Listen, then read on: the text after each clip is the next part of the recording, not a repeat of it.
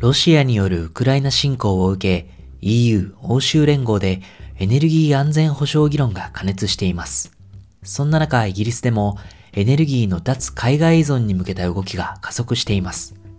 イギリス政府は先月、エネルギー安全保障戦略を発表。その中で、ウクライナ情勢やエネルギー海外依存の現状に触れ、海外依存を減らし、エネルギー独立を目指す手段を説明しています。イギリス政府の統計によると、同国のエネルギー輸入依存率は2018年に36%、2019年に35%、2020年に28%と推移。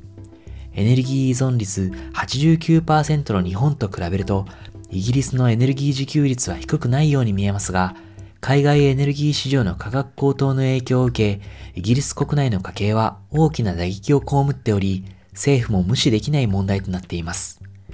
BBC が伝えたところでは、イギリスの一般家庭における2022年年間エネルギー代は昨年比で平均693ポンド、約11万2000円も値上がりする可能性があると言います。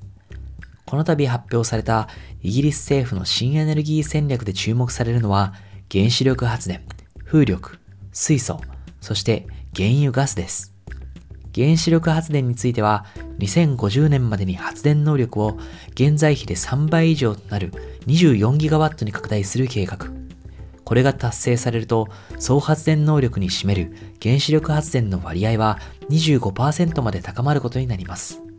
既存の原子力発電所を増設するほか、小型モジュール炉など次世代原子力エネルギーの開発にも注力すると言います。風力については、洋上風力発電を大幅に拡大する計画が盛り込まれています。イギリス政府はこれまでに洋上風力発電に16億ポンド、約2590億円の投資を行い、3600人以上の雇用を創出。洋上風力発電の発電能力は現在11ギガワットですが、近々これが23ギガワットとなる見込みです。水素については二酸化炭素の低排出水素の生産を拡大する計画です。特に再生可能エネルギーによる余剰電力を活用し、グリーン水素の生産を拡大。2030年までに10ギガワットを目指すと言います。そして原油ガスについて、北海油田を有するイギリスは1980年から90年代にかけてエネルギー準輸出国でしたが、現在は準輸入国となっています。